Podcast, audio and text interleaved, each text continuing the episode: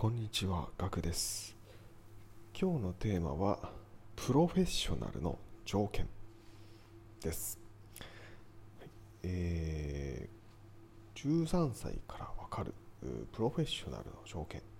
というですね、えー本からですね、えー有用なことをですね、え学びましたので、えご紹介していきます。はい重要なポイントがですね、3つあります。え1つ目、え世の中に目を向ける、え2つ目、え強みからしか大きな成果は生まれない、え3つ目、えまとまった時間を作る、はい。えこの3つが重要なポイントです、え順にですね、え紹介していきます、はい。え1つ目、え世の中に目を向ける、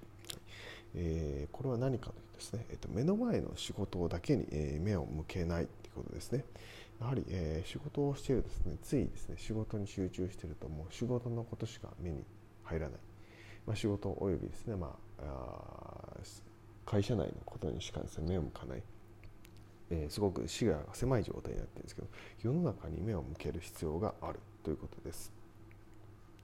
えー例えばですね、えーままず、まあ、会社組織がですねどんな貢献をしているか。あなたがですねどんな貢献しているかっていうのをですねまず考える必要があるんですね。はい、仕事があって、えーでまずですねあなたあなたがいて会社があって社会があるってことですね。なんで、えーその目の前のですね仕事だけに向けずにですねまずはですね、えーその自分単位組織単位会社単位っていうところがありますので、えーまずそちらにですね目を向ける必要があります。はい、でこれはですね、えーなぜ向ける必要があるかと言いますと、えーまあ、会社員やですね会社社会にですね、まあ、貢献をする必要があるんですね。はいまあ、貢献っていうのは何かというとですね、まあえー直接的な貢献っていうのはまず、まあ、会社にとってはですね、まあ、売り上げを上げる必要があるわけですね。でそしてですね、まあ、会社の組織の価値を高める必要がある。まあ、これはスキルを上げたりですね、えー商品をより安く売ることで、えー組織の会社組織の価値を高めることが必要。そして、えー人材を育成すること。これも会社にとって必要なあ貢献、えーあなたがやるべき貢献はこの売上を上げる組織の価値を上げる組織の人材を育成する。ということが必要な貢献です。この貢献にもですね、目を向けましょうということです。そしてそれが、えー社会の貢献にもつながっていく。なので、えー世の中に目を向ける必要があります。え2つ目、強みからしか大きな成果は生まれない。えー他の人よりもですね、簡単にできることがあなたの強みです。これだったら誰にも負けないというう強みを持ちましょう。はい、で強みがですね見つからない人はですね、えーフィードバック分析というのをお勧めします。えこれ何かというとですね、えまあえ4つのポイントで、え目標をですね決めて改善していくという分析方法になります。えまず最初はですね目標を決めます。そして、え実行をします。そして、え目的と結果を比較します。そして次の目標を決める。この4つをですねただ繰り返していくだけ。それだけですね、まあ、強みが見つかっていきます。はいえーぜひですね、まあ、簡単な方法ではあるんですけども、なかなかですね強みが見つからない人はですね、ぜひやってみてください。はい、簡単な目標からでいいと思いますので、えーぜひですね、えー強みが見つからないこと人、まあ、やりたいことがねわからない人はですね、えーまあ、単純にですね目標を決めてやってみて、えーどうだったかっていうのを確認してまた次の目標を決めていく。これをぐるぐるぐるぐる回す。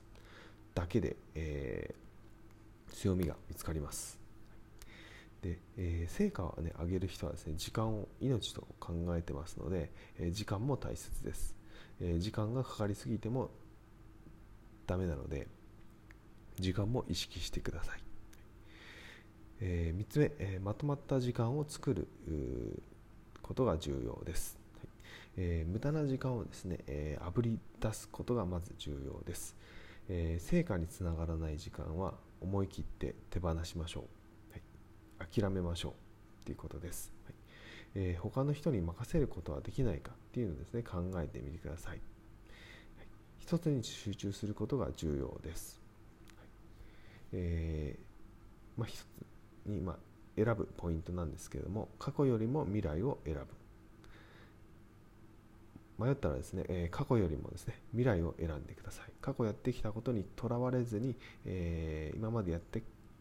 やったことがないことに挑戦したいとかですね未来につながることをですね、え優先させてください、え、2つ目、え独自性を優先する、はい。え他人との差別化が重要な時代です、はい、で他の人がやっていないこと思いついていないことを優先してください、えー、3つ目新しい道を切り開く、はい。えーまあ、他の人がやっていないこと、えー、考えていないこと、まあ、考えているかもしれないんですけど誰もやっていない場合とかですね、えー、誰かのサービスにプラスアルファをして、えー、ちょっと方向性を変えて新しい道とするとかですね、まあ、新しい道を切り開くことが重要です。と成長するポイントなんですけれども、えー、人に教えること成長できる場所を選ぶこと現場で働くこと、はい、これをすることですね、えー、あなたは確実に成長できます、まあ、人に教えることですね。自分が覚えることになりますし、えー、成長できる場所がどうかっていうのをはですね、えー、自分がですね、えー、やりたいことの延長線上にですね、えー、ちゃんといい影響を及ぼす場所にいるかどうかっていうのをですね、え選ぶことですね、あなたの成長につながっていきます。で、え現場で働くというのはですね、え現場で働くことですね、え仕組みはですね、えーお客さんが分かってきますので必ずですね現場で働くっていうことはですね、え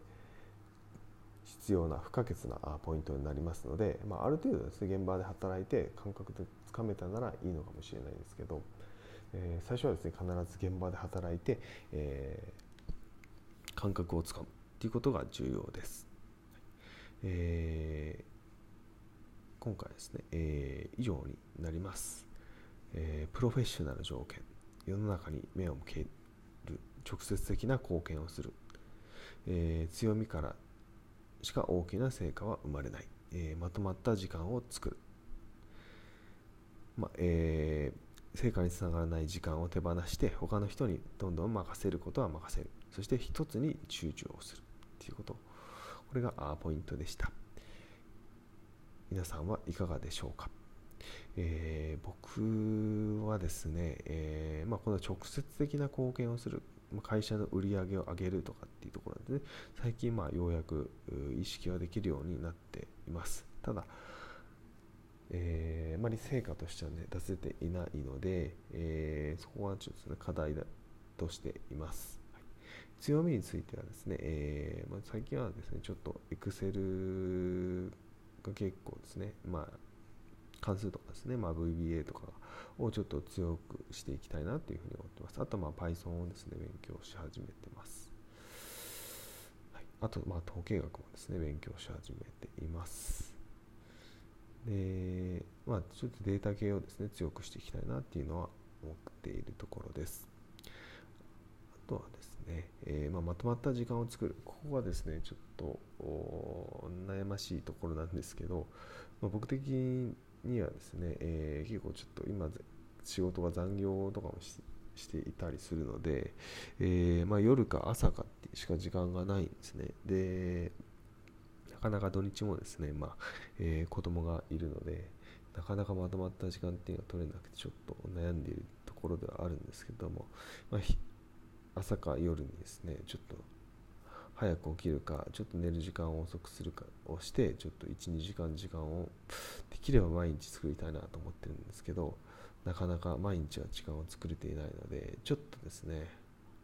他に無駄な時間がないかっていうのをちょっと確認しつつですね、えー、自分の未来を切り開いていきたいなというふうに思っています、えー、ぜひですね皆さんもですね一緒に頑張っていきましょう。コツコツですね毎日積み上げていくこと。これがま根本にありますので、えー、ぜひですね毎日やっていきましょう、はい、今回はあ以上になります。ためになったと思う方ですねいいねフォローなどお待ちしております。コメントもですね、えー、いただけるとありがたいです、えー、この放送でですね、えー、毎日ですね、1本ですね、ビジネスハックやライフハックをお届けしております。過去放送もですね、200本近くあると思いますので、えー、何か気になるタイトルがありましたら、聞いていただけるとありがたいです。それではまた明日お会いしましょう。ではでは。